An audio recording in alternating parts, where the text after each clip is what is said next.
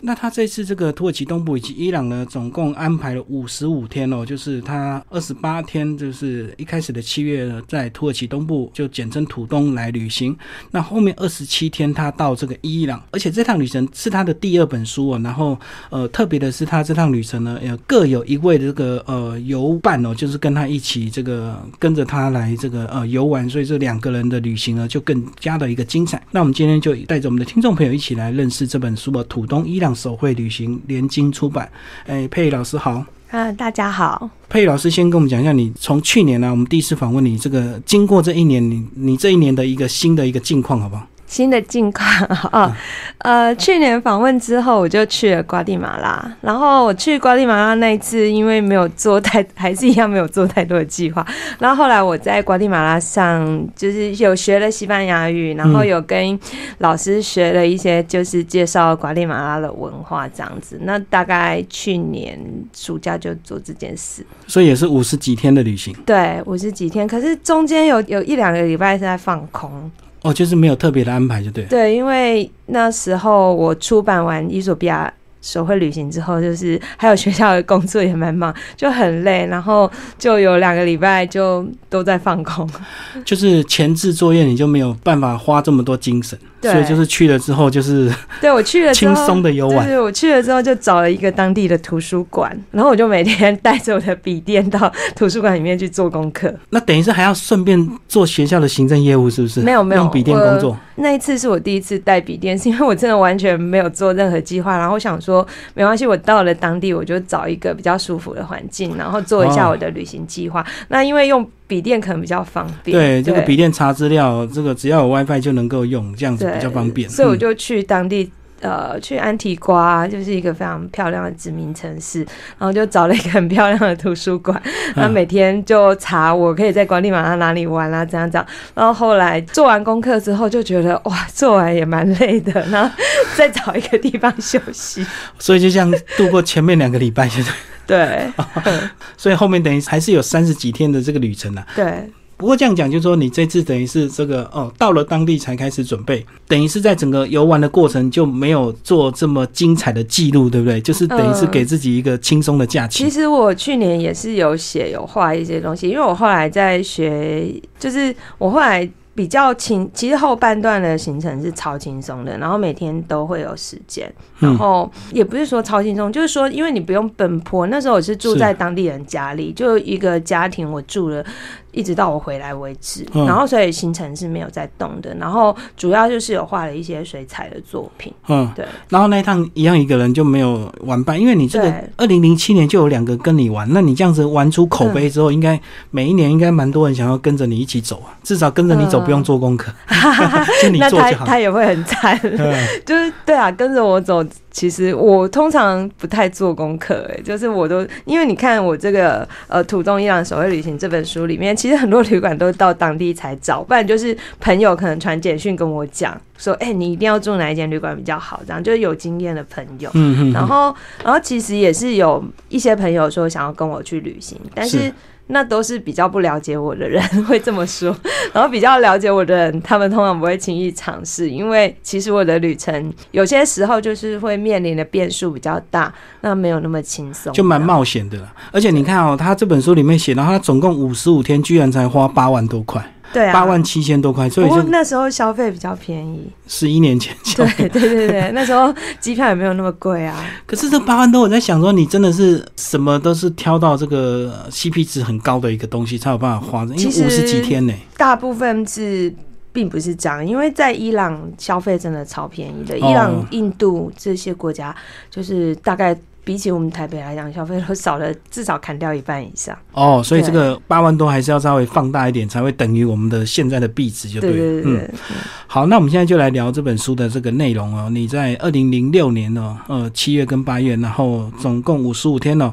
呃，先讲你的这个两位这个呃，这应该叫做什么游伴，好不好？先跟我们介绍，第一位是玲玲，然后第二位是 Fish，他们当初是怎么样跟你有这样的机缘，然后遇在一起，然后跟你各进行两个人。各跟一段的一个旅程。嗯，那玲玲是很久以前我就跟他去过东欧，然后我们两个就有一起去东欧玩过，所以也是有一定的默契，然后也是生活中就是蛮熟的朋友这样。然后可是后来我第一次要去土耳其的时候，他也有想要跟我一起嘛，然后可是后来他因为比较就是临时有一些事情，然后他就取消了那个土耳其之旅。所以我出版第一本书《土耳其手绘旅行》，其实那个计划本来是要跟他一起走的。那然后那本是两年前对不对？二零零四年。二零零四年对。然后，然后后来他就取消了嘛，所以我就自己去土耳其上土语的学校，然后后来就自己在土耳其玩这样子。嗯。那后来我跟玲玲说，就是土耳其其实蛮蛮有趣的这样。然后后来我计划要去土东的时候，我就邀约他，要不要一起去？然后他也觉得哎，OK 啊，可以试试看这样子。所以你这个去土东是因为你第一趟土耳其没有到土东，是不是？对，因为土耳其它幅员非常的广大，然后呃，一般嗯拉车都会拉的比较远，所以你会花费很多时间在交通方面。那我第一次去的时候是一个月待在土耳其的伊斯坦堡，嗯，然后另外一个月就是有土西跟土耳其中部，哦，对，然后其实这样就已经是行程蛮紧的。然后那时候我听到很多很多的背包客，呃，特别是从伊朗那个方向过来的，或者是从叙利亚那个方向过来的的背包客就跟我说：“哦，伊朗有多美，然后叙利亚多美，然后土耳其东南部有多美啊什么的。”那我就觉得说：“哦，天啊，那我是不是不应该说就是只锁定土西？”然后我就觉得那时候我就下定决心，我一定要去土东玩。那土西的话，其实它是比较观光味比较浓厚，然后也比较多的景点可以让你玩。那土东的话，所谓的景点可能其实也是一般人民的生活场域，然后它比较没有那么观光化。那同样的，它的观光设施也没有那么方便，比如说搭车的讯息啊、旅馆啊等等，那水准可能就没有比得上土西。所以就是两边发展有点差距，就对。对，差距。土西是比较那个观光的发展比较快，然后有观光景。那土东就比较一般长明的，对。可是这个二零零四到二零零六，那二零零五你在干什么？为什么中间隔一年，然后第二年才突然要去土东？我忘记了，我真的忘记了。应该也是别趟的旅行啊，只是说可能刚好这机缘到二零零六年，就想说那就把土东整个土耳其就等于是玩遍了，就对了。嗯嗯。二零零中间那年我好像去了泰国，如果没有记错的话，对。那因为你没有出书，你就忘记，所以你只要强迫你每年都出书，你就不会忘记。没错，照顺序就知道每一年去哪里。好，好，那我们介绍完玲玲之后，呃，他陪着你这个前面二十八天走土东，然后为什么没有走完全程？是因为假的关系吗？对，因为他有事情，必须一定要回台湾，然后。然后后来我就想说，那我的第二个月，我因为土耳其签证只给台湾人一个月的签证，然后如果到期之后，像我申请的是多次入境，多次入境，可是他就只给一个月嘛，那多次入境每一次是一个月待着，那时间到了你可以出境，然后再回来又可以再待一个月，是对，那所以那时候我就想说，我就可能会去叙利亚或伊朗，这两个就是我的首选。那那时候的叙利亚可不是像现在这个。样子哦，呃，那时候非常可惜，我那时候没有去，因为呃，那时候叙利亚还没有打仗，然后没内战呢，对，还没有比较平和，对。然后，可是我两个权衡之下，因为我觉得伊朗是难度比较高的，然后我觉得叙利亚比较简单，因为那时候我很多朋友都去过叙利亚，然后他们跟我说，其实叙利亚签证。不会很难拿，然后我就决定挑战比较困难，难度比较高。那伊朗是从难度现在到现在还是很难的，因为它是内乱一直不断这样子。伊朗不会啊，伊朗现在给，而是最近那个比较方便。可是最近不是川普才把那个伊朗又又又把他这个制裁他，然后怎么？他们已经被制裁。制裁一辈子了吧，所以我觉得他们应该没感觉。对啊，这个川普最近的新闻又是他他的退出这个伊朗的一个什么他们自己的一个协定，就是因为反正他们这个内乱了，然后这个美国人看不下去了，又要制裁他。嗯，所以那时候的伊朗虽然难度比较高，那时候伊朗还算平静嘛。对，伊朗、叙利亚都是很平静的，可是签证就比较难拿，因为他那时候限制很严格，然后台湾又没有什么大使馆、领事馆这种，没有邦交，没有邦交，然后而且你要找最近的。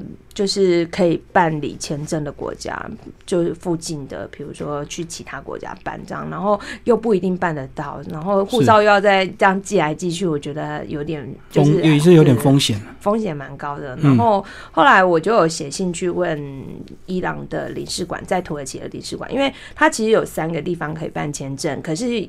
背包客都会口耳相传说，靠近东部内陆的，就是东部地区啊，土耳其东部地区那一个领事馆是比较好办的，就比较友善，对，比较友善，比较容易办到，因为他可能不会就是随便发。如果你是女生一个人要去旅行，他可能不会随便发给你这样子。那那时候我有先写信去问，然后传真。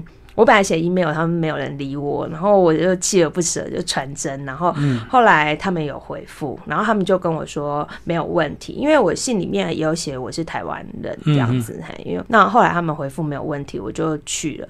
可是其实因为我那时候土耳其一个月的签证快到期，所以我很担心说没有办到怎么办不好怎么办？对，可是而且你就一定要离开土耳其。对我我那时候是有备案啊，就是去叙利亚。或者是去塞浦路斯，是对。那没想到我那时候异常顺利就办到了，然后办到之后我就立刻就前往伊朗。那那第二个月的话，是因为我临时就是第二个旅伴。因为这叫 Fish，这个他是那时候从来没有出过国，是第一次出国。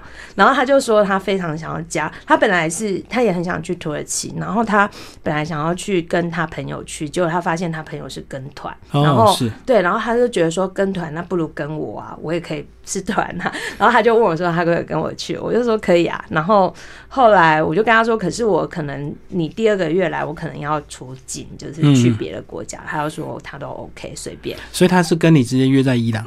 啊，没有，他跟我直接约在土耳其东部。哦，然后一起入境就对。对，所以在因为他也没有伊朗签证，所以我是在土耳其东部接他。然后其实应该算土耳其的北部，然后我在土耳其北部接他，然后再送走玲玲，然后把他接，再把那个 fish 接来。这个 fish 里面呢，形容他是个非常天真活泼的少年，就是他是出了出了很多包，就对。他是如果我是天兵二号，他应该是一号，他是比我还天兵的。真的不好意思讲他天兵，就讲他天真活泼。没有，他真的超好笑。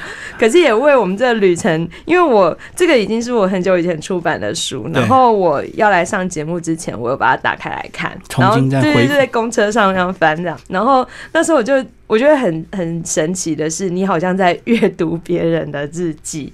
因为这个已经隔了这个十年以上了，所以这个感觉又是完全不同的一个感觉。然后，可是我觉得就很珍贵的是里面跟旅伴的互动。嗯对，那个，然后就没有想到说啊，那时候怎么会做这么多蠢事这样？然后其实有有看到里面遇到了一些，比如说住到很烂的旅馆啊，或者是遇到很差劲的事情。然后其实现在看起来，其实那是可以避免的。然后可是不知道为什么那时候是那样想，就经验吧。现在回头看，当然就觉得你现在经验又。更多，而且在这个书里面，那时候感觉你英文还不太好，对不对？那现在后后来这几年，好像感觉你已经没有语言的一个问题了。语言又比以前好非常多。对啊，这个里面就有提到说你的英文也是有点破，然后就这样跟他比手画脚沟通。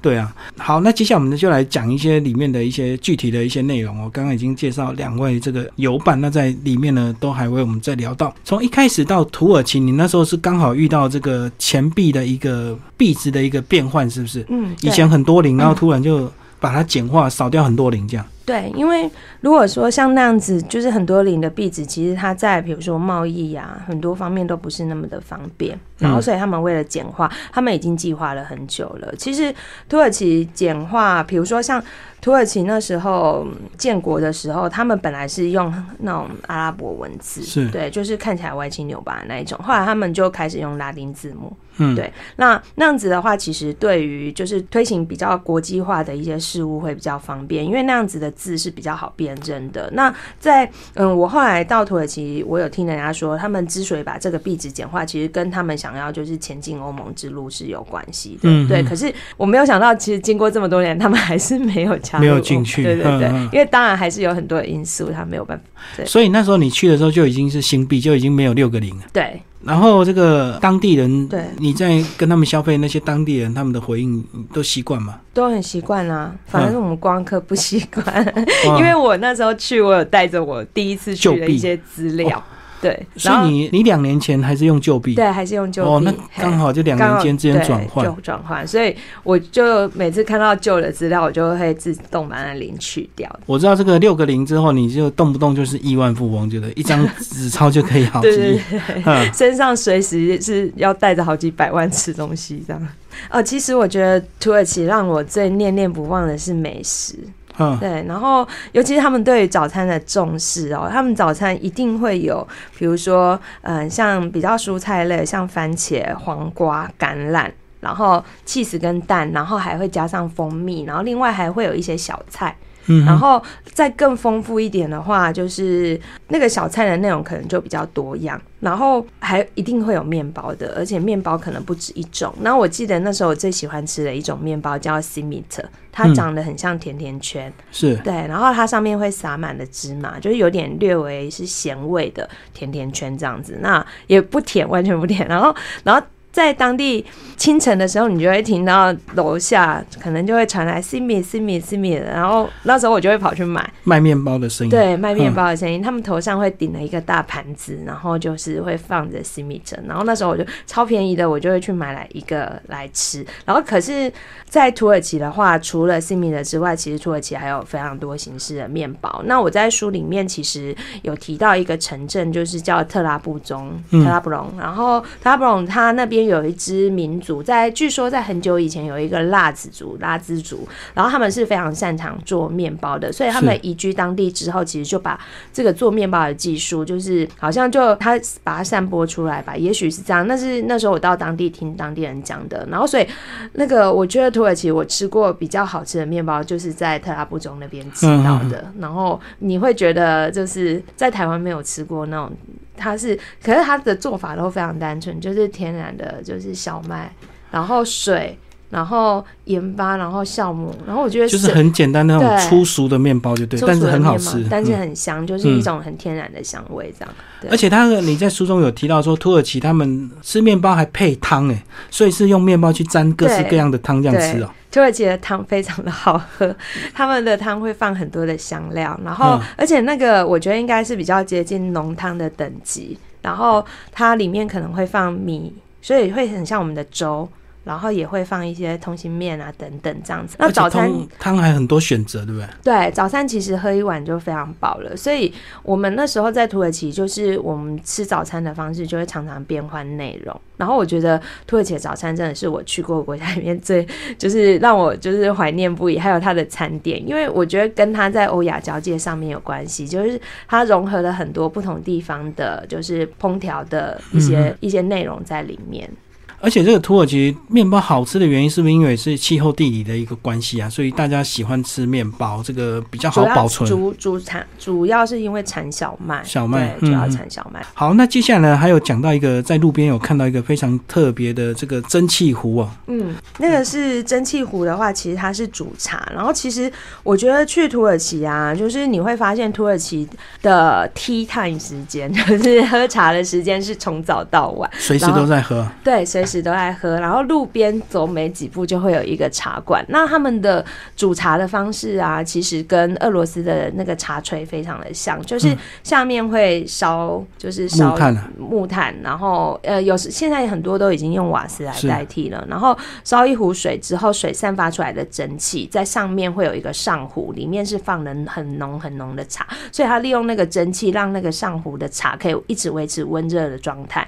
那如果说顾客想要来点茶，的时候，他会先拿出上壶，然后在杯子里面可能放一点点的茶，然后之后再用下壶把热开水注进去，就把它稀释掉。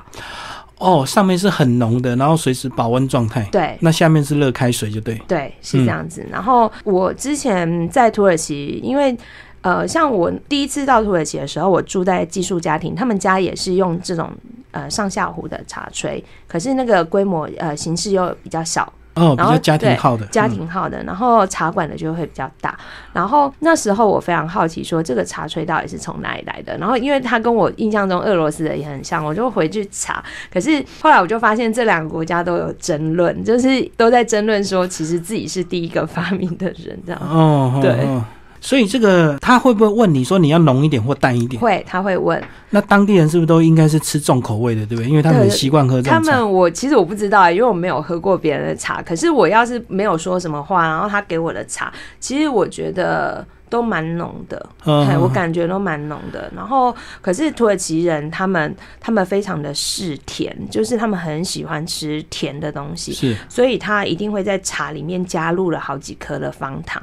嗯嗯嗯，然后呃那时候像我我自己是连一颗方糖都没有加，然后他们就对我觉得很压抑，不可思议，你居然敢喝无糖？对对对对，所以呃喝起来会苦吗？因为既然不加糖，不会，因为我觉得他们的红茶很香。哦，对，品质蛮好的，所以他们是爱喝甜的，但是这个茶本来本身是不会苦的，对，因为有时候这个加糖是为了盖一些苦味或涩味啊，不会，嗯。好，那这个除了这个茶具很特别呢，在这个书在其实前几页就很精彩哦。这个前几页就有讲到说，你看到有一群小朋友，居然他们要。自己从家里带着可兰经，然后那个是算校外教学吗？对，那是校外教学。然后他们那个非常有趣，就是校外教学可能要参观清真寺吧，然后老师就教他们就是自己带可兰经。可是每个小朋友家里的可兰经大小不一，所以有的带着很迷你的可兰经，有的带着很像辞海一样大本的可兰经。对，这个你这本书呢，特别是他有附一些光碟照片，那个有一个小朋友这个照片居然那个可兰经大到整个肚子的位置哦，真的是哇，这这么重，他怎么会带？带出门真的很是很，可是我觉得那边的小朋友好天真、好可爱哦，就是他们也很少看到外来的人，所以我们在土耳其的时候，其实常常被小朋友跟踪。他跟踪至少不是像一些其他国家要跟你要钱，对不对？他们是很纯粹的好奇，他们是好奇，然后想看你在干嘛这样子。然后那时候我们常被跟踪，然后就而且越跟会越多。嗯哼，很多小朋友好奇就会跟上来，所以常常怎么甩都甩不掉。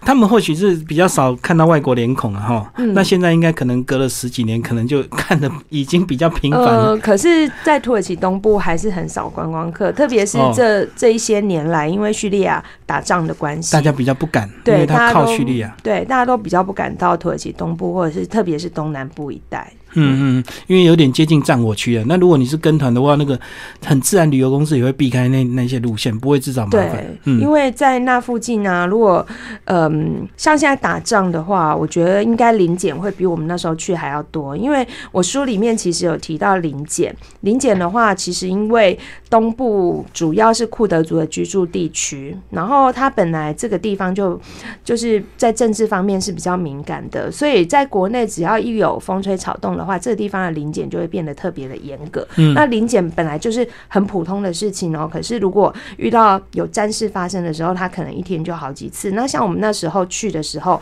我们还曾经就是一天遇到五次的临检。那是因为在那附近就是刚好有库德族的那个激进比较激进的组织，他们丢炸弹。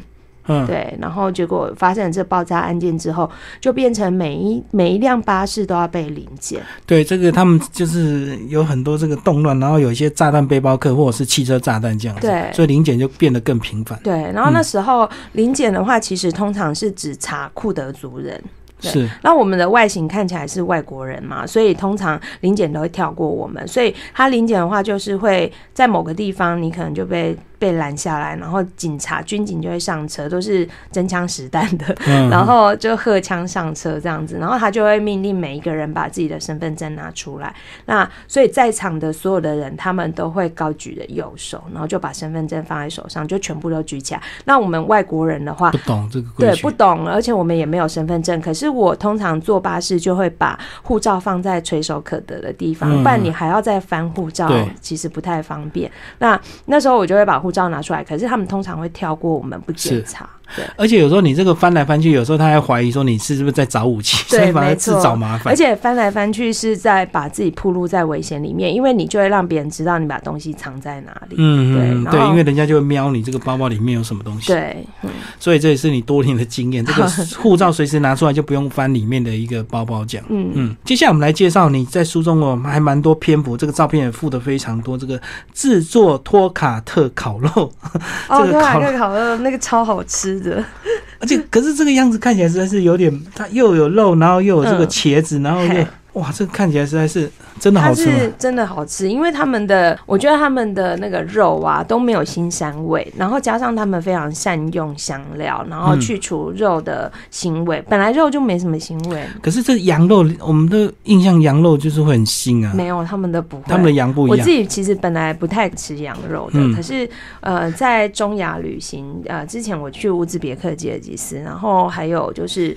呃，到伊朗或者是土耳其这样的地方，其实我觉得他们非常善用香料的话，他们懂得如何去去除掉肉的那个腥味，嗯。然后加上他们的那个肉上面可能就本来就有一些脂肪，然后你在烤的时候它就会滴油下来，所以那蔬菜就会被烤的，就是呃有油的那个滋润之后，其实它就变得不会那么柴，嗯。对，嗯然后就。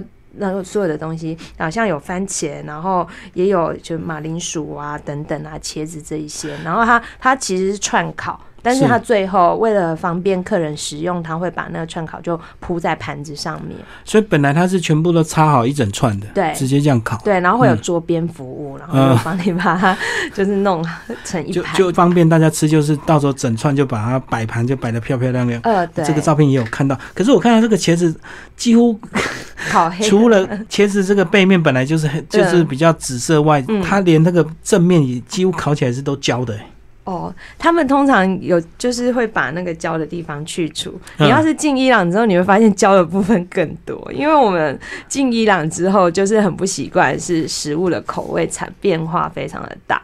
然后伊朗人就是他们也会把东西，比如说番茄一整颗烤到焦，然后我们那时候都看到都想天啊，这要怎么吃啊？然后后来发现当地人是把那个焦掉的皮的部分把它去掉才吃。哦，就是他们已经习惯这样的烤法，然后自然就是自己想办法把它弄掉就好了。对对对，所以那个不是老板的问题。对。如果是在台湾，这个可能就要抗议，就要人写负评了。哦，可是像在台湾，我自己就是烤甜椒的时候，我也会用夹子，然后把甜椒放在瓦斯炉火上面，就是烤，然后它表皮焦掉之后很好剥掉，剥掉之后就是再把它浸泡在油里面，这样就很好吃。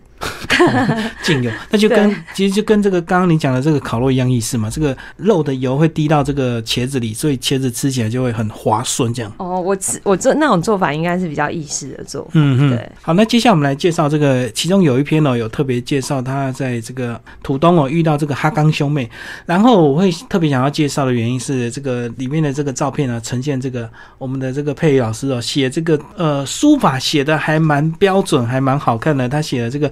给哈刚跟这个艾雪茹哦平安如意，然后二零零六年来跟我们介绍一下这个哦哈刚兄妹，好不好？其实我觉得那个字写的很丑，对我现在都不敢看我以前的字，我现在写的比那个应该好了很多很多倍。所以你本来就有在练书法，就对。呃，我现在比较少有时间练，但有一段时间有在写。嗯，嘿，然后大概我比较常写的字体就是楷书跟行书。那为什么会想要送他这个？呃，那时候其实是因为，其实那时候我真的还不懂书法啦。然后，然后可是我出门都会带毛笔，是因为我觉得可以跟外国人介绍中国的文化。然后那时候我我因为出门你身上不可能带太多的礼物，所以写字送给当地人就变成一个小礼物。我就会自己裁纸，然后或者是加上一些中国结啊等等。的东西，就是帮他打个洞，然后加上中国结，然后就可以送给当地人。所以那时候，呃，我就会在他们的面前写，然后送给他们，因为就可以让他们看一看，就是啊、毛笔啊，然后然后如何去写字。然后他们也跟我说，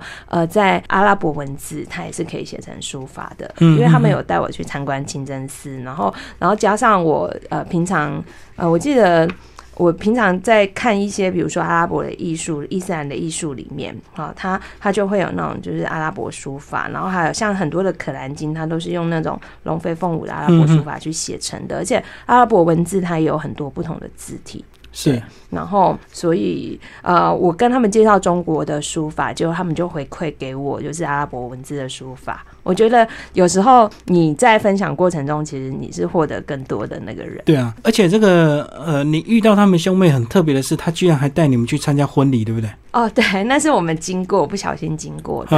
然后就是因为我们是外国人，所以当地人都会非常欢迎啊。很友善的邀请你一起参加，这样。对，然后可惜那一天晚上我们要离开了，不然我们一定会去参加的。因为其实我觉得参加婚礼这样子的经验，可能是你比如说跟团不会遇到的。对对，对，然后而且它可以就是让你就是可以看到当地人的生活方式，而且婚礼也不一定每天都有，所以我们只要有遇到，而且婚礼大家是很欢乐的，对，然后就可以一起庆祝这样子，嘿，然后所以只要遇到有婚礼的时机，我通常都不会放弃，而且还可以大吃一顿，就进去凑热闹就对，而且大家当地人都会看到难得这个外国游客来，都会很欢迎。对，有有一次我参加婚礼，就是还被拉下去跳舞。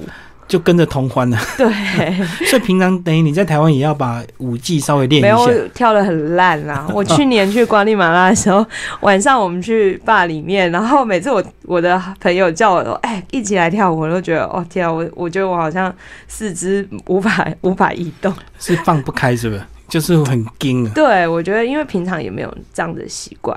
嗯嗯嗯。可是你这个。带这个有时候在教学，不会难免就会带带小朋友去练舞干嘛嘛？因为高，我觉得高中生不是都活动一大堆，小朋友自己很厉害，根本就老师不用管他们，对，他们自己看 MV 都会练。对，没错。然后这个书中还提到这个哈刚，这个还蛮有品味的哦。这个还还说要带你去超市买毛巾，因为你毛巾掉了，他就坚持要送你这样子。对，哈刚是一个，我觉得他是一个怎么讲，很讲究细节，然后。很讲究服装仪容啊，等等，很讲究用的东西的人，所以应该是让你蛮讶异的。对他，因为像我们遇到他的时候，他都会西装笔挺的。然后其实，在当地人人群当中，可能看起来是蛮突兀的，因为其实那边很热。然后西装笔挺的话，其实很热。哦，了解，就是很异类，就对。可是我觉得那是跟可能，比如说我们是客人，然后他接待我们，然后他就觉得呃慎重的盛装是很重要的。然后那时候他要请我们喝茶，他也坚持就是不可以去那种普通我们都常往路边一坐，就那种路边摊，对，路边。谈他说坚持不行，他一定要带我们去当地最好最好的茶馆。然后那个茶馆就就感觉就很像台北的，比如说连锁咖啡馆这样子。然后我们反而非常的不习惯，因为我们在土耳其旅行的时候从来没有去过那么高级的地方。对，一定是这个为了这个经济考量，一定是走到哪里很自然，当地看到什么就坐下来，不会特地找店面，就对。嗯嗯。那可是哈刚他就会非常坚持。然后像他送我的那个毛巾啊，其实我现在还有才有。对，真的很夸张，已经非常多年了。他那个毛巾的品质非常好，因为那时候他买来送我之后啊，我就把它翻过来看后面的标签，然后上面就写波尔萨。布尔沙，这个是在土耳其境内产毛巾的一个很重要的地方，所以那边出来的毛巾很多都是高级毛巾。哦，有一定的品质。对。好，那这个介绍完这个哈刚兄妹之后呢，接下来还有一段旅程非常的精彩哦。这个去泡这个神奇小鱼温泉，结果泡下去之后，到处都是人，根本没有几条鱼。对，我觉得那些鱼已经死光了，就被太多人熏死了。对，没错。然后那时候其实我们完全是冲着那个神奇小鱼温泉的名声，嗯嗯。然后我们没有想到居然是那个样子，因为我们会向往，其实别人也会向往，所以其实那边已经到了人山人海的地步，而且你不会有勇气下去泡。因为所有土耳其有皮肤病的人，应该都 集中到这边来泡那个神奇小鱼温泉。对你也会担心，这人那么多，互相感染、交叉感染，卫生的问题可能会很严重。然后那个神奇小鱼温泉，后来我听我的学生说，台湾某个就是在礁溪那边的饭店，他们也有引进。对，然后那个小鱼就会吃掉，比如说你你如果有把脚泡进去，它会把角质层比较厚的角质就帮你把它吃掉。对，然后就会让你觉得有点痒痒的这样。子，那那时候我们没有没有泡到那个神奇小鱼温泉，其实有点懊恼。可是我那时候灵机一动，就会觉得说，怎么可能只有游泳池里面有小鱼？然后我就去看附近，就发现旁边的溪流其实里面就有一堆小鱼，根本不用买门票。然后我们就跑去跟当地人一起泡，而且泡到满意为止。所以这个就是当地人才知道，那观光客不知道就直接买门票进去。对，没错。嗯嗯。所以后来你到这个野溪之后，就发现说，哇，真的小鱼非常多，然后照片。哇，真的是非常压抑。对，那其实这个神奇小鱼后来台湾连夜市都有，你知道吗？然后它是给你，然后你就缴一百块，然后不限时，就是，然后你就是那是怎么泡？它就是做一个四方形的一个池子，然后你就是呃四方四边都有板凳，你就坐在板凳上呢，然后这边泡脚聊天。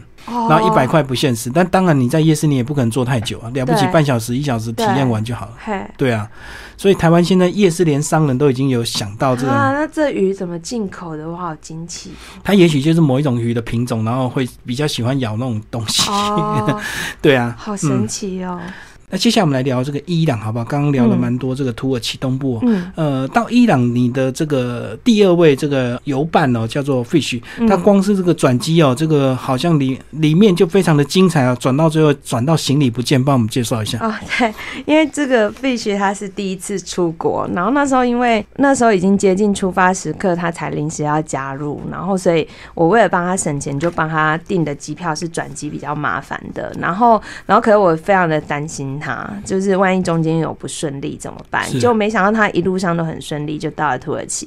那最后一段航程就是从土耳其的伊斯坦堡要飞到特拉布中跟我会合，嗯，结果他人到了土耳其境内，他就觉得自己非常的骄傲，就是他已经平安到土耳其，就再过几个小时他就要跟我碰面了。然后结果就是因为这样的疏忽，那时候换了登机门，他没有注意，然后也没有注意到广播，因为没想到会有这样的事情。嗯，对，所以他就错过了那个班机，然后错过了那个班机要隔天早上才会有，所以他只好一个人独自待在伊斯坦堡机场的星巴克。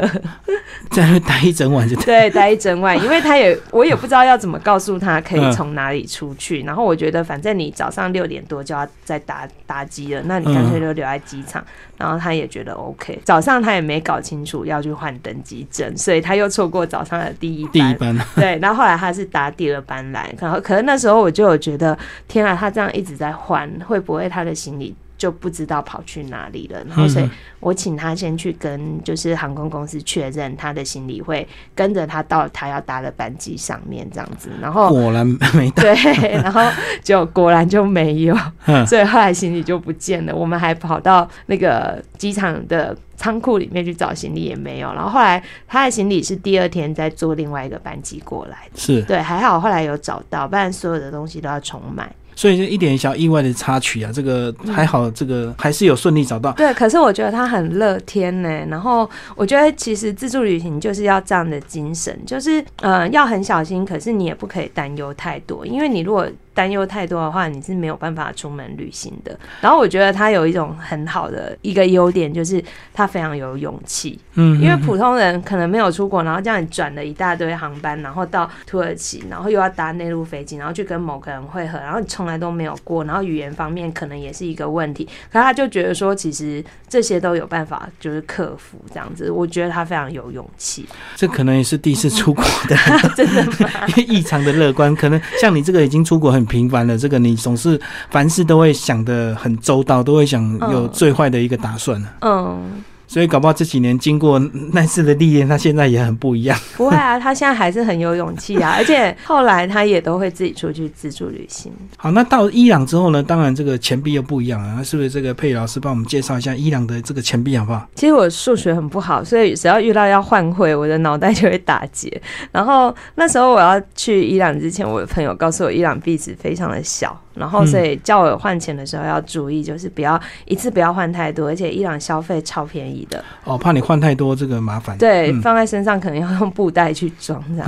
然后他们的壁纸的话呢，就是像最常见的一个钞票就是一万里尔，哎，real 这是里尔，然后一万里尔大概是三十五块台币。哇，一万块才我们三十五块台币。对，所以你平常出门身上都要也是一样，要带个几十万在身上。那你如果换了一百块美金的话，就差不多是三千多台币。台币，对，嗯然后三千多台币的话，你就不知道多少万里尔了。就一百万里尔了。对，然后反正你就要、你就要拿，而且他那个一张一万块，所以你就要很多张，然后你就要拿一个袋子去装，然后这样子其实不是很方便。所以那时候我们一次大概都是会换个一两百块美金而已。然后这个伊朗人是不是也一样也很爱吃甜啊？因为在书中有介绍说，居然还有那个糖柱，对，然后糖糖柱是怎么吃？是要吃多少才刮吗？没有，他们糖柱是用用那个敲的，用锤子把那个糖柱就是敲碎。嗯，然后就是敲成一块一块的糖块。可是因为用量非常的大，所以一般就是很多人都会去买一整根糖柱回去，回家自己敲，对自己敲，不不是一包的，居然是买一个糖的柱子然后回去。对，然后我记得我很久以前看过有一个电影，好像是什么天堂什么孩子什么的，忘记了。然后他那时候我还没有去过伊朗，然后我就看到，我就一直记得那个画面，就是有他们去清真寺，然后里面的老人，呃，做完祈祷之后，他们都会一起喝茶。然后喝茶的时候，清真寺人会每个人哈都发碟子，然后茶杯，然后帮你倒茶进去，然后就会有一个布包，然后里面就。就是敲下来的糖块，是，对，然后所以他们平常就比如茶馆的人呐，他有空的时候就在敲那些糖块。哦，就是一整块买回来，这个敲给大家用这样子。对，一整根柱子买回来之后敲给大家用。那除了这个特别的糖柱之外呢，另外他们的早餐哦，他们的这个餐点也很特别，他们是吃汉堡哎，不是，其实那个是那个是路上的餐厅，他们早餐。其实一般家庭不吃汉堡的，然后我觉得伊朗人呢最好吃的食物应该是在他们的家里面做出来的食物，他们路上的餐厅非常的少，我觉得这跟经济状况可能也会可能观光客少，自然就对。餐厅就少，对自然餐厅就少，所以你的选择就很少。那所以街上比较常见的就是汉堡店，可他的汉堡我是自己非常不喜欢吃，而且汉堡还配那个假可乐冒牌可乐，就长得很像可乐，不是可乐，但是味道有没有像可乐？没有，其实我我没有很喜欢。然后在那边，我我觉得我都快饿死了，就是因为你离开土耳其进伊朗，然后又都是在街上餐厅吃的话，你就会觉得土耳其的餐厅比较多，然后选择比较多，那伊朗餐厅就太少。那除非当地人有请你去家里，像他们当地，我们那时候有去参加婚宴，哦，那端出来的食物都超美味，因为他们也非常善用香料。然后在巴萨里面，就是在市场里面也会常常看到他们的香料都是用一个很大的缸，就是。很像脸盆一样的东西装着，然后一层一层的香料是有不同的颜色的。那你要买其中一种的话，它就会用很像铁板刮。我就是就有很一个板子把它刮下来，然后就混合的很多种香料同时在一起，这样你就可以带回家煮。那个刮法有点像那个啊沙威玛，对对对，就像沙威玛，这样把它刮下来，对，就一层刮下来这样子。所以它先配好各层的一个香料，各层的，然后你就可以指明说，哦，我这个回家要烹调哪一种东西的，然后他就会介绍，然后他就会刮下一层给你。嗯嗯，然后那一层就是各层的这个香料都在里面，在里面。那在书里面还花蛮多篇幅介绍一个。这个伊朗的特别食物，对不对？对对对，这个那个滴滴算是我在里面吃到，我觉得还不错的，因为我们那时候吃汉堡已经吃到快疯掉了，所以看到滴滴的时候就很开心。然后滴滴它这个东西哦，其实吃法的话，其实现在看起来其实没有那么复杂，可不知道为什么那时候就觉得很像是一种表演。就是他先把他会给你一罐东西，然后那一罐东西里面可能会有，比如说马铃薯啊、番茄啊、洋葱啊、鹰嘴豆等等，然后。其实就是很常见的炖菜，对，然后又放了香料这样子，然后有一些羊肉，那里面当然会有汤汁，所以你在吃之前，你先把罐子里面的汤汁就倒到碗里面，然后之后你就把面包撕碎，然后就泡在汤汁里面，那你就可以吃掉那个面包。然后之后呢，就是那个罐子里面还有料嘛，对不对？然后你就把那个料又倒到你的碗里面，嗯，然后就用那个很像杵的东西把它磨碎，磨的很像有点像。泥这样子，那磨成泥之后就可以用其他的面包，就是把它包起来吃。那伊朗我觉得它的面包也蛮好吃的，它面包形式也有很多种，有薄的、厚的、脆的。然后软的什么都有。那那时候我记得每天下午最幸福的时光，也不是下午，就是每天三餐前哦，他们他们的面包都是在面包店里面做的，一般家庭不做面包，对。然后他们就会在用餐时间之前，他们就会到路上的面包店去买面包。那那时候我们最开心的事情，就是在用餐时间前，就也跟着当地人排队去买面包。那我记得那时候有一种面包，它是长条状的。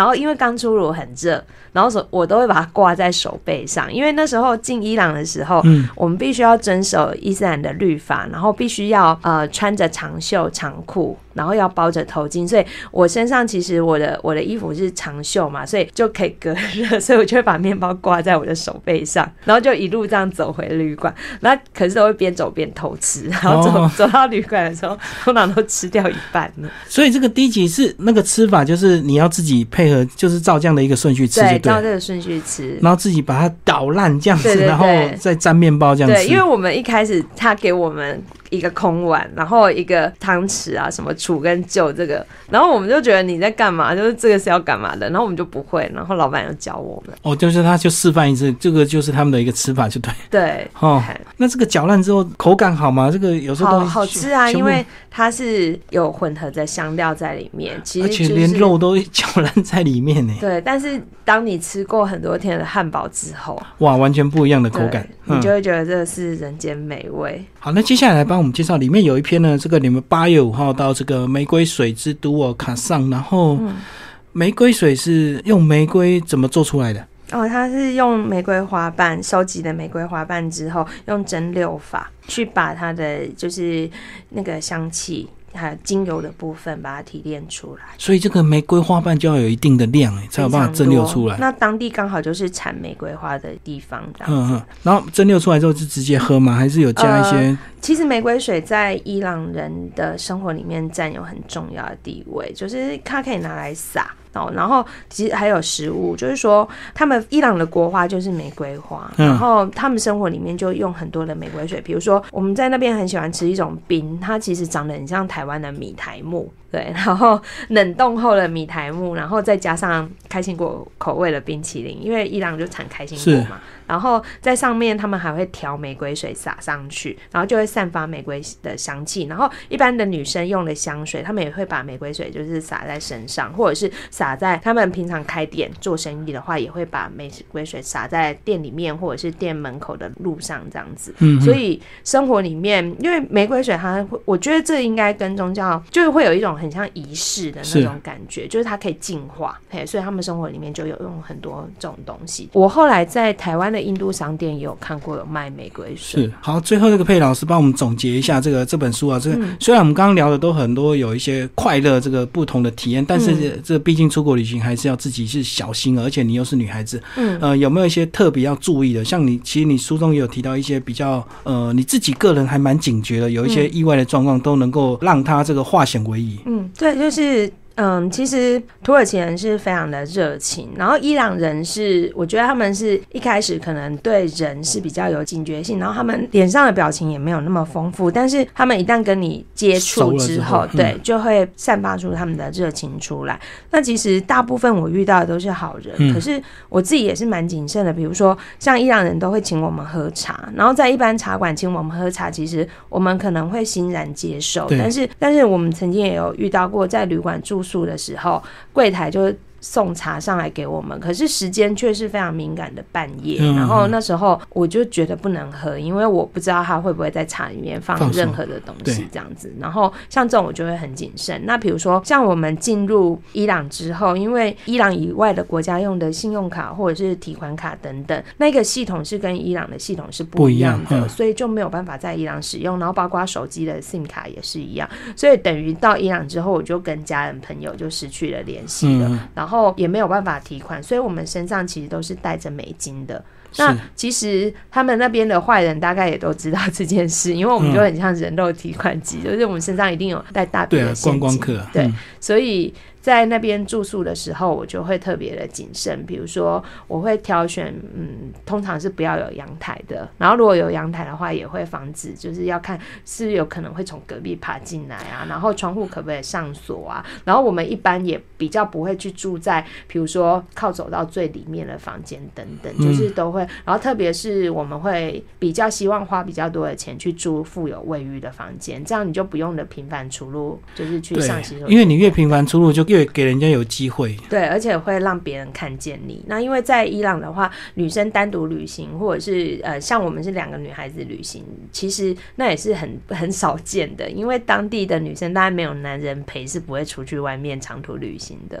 还有就是用钱的问题的话，像我那时候知道说有一些人可能在暗巷里面会被拦截，然后就被抢劫。抢劫，对，嗯所以我们那时候只要走到，因为沙漠里面的城镇啊，其实他们都有很多曲折的小巷，因为是为了要防风沙，嗯嗯，所以都小巷都非常的曲折。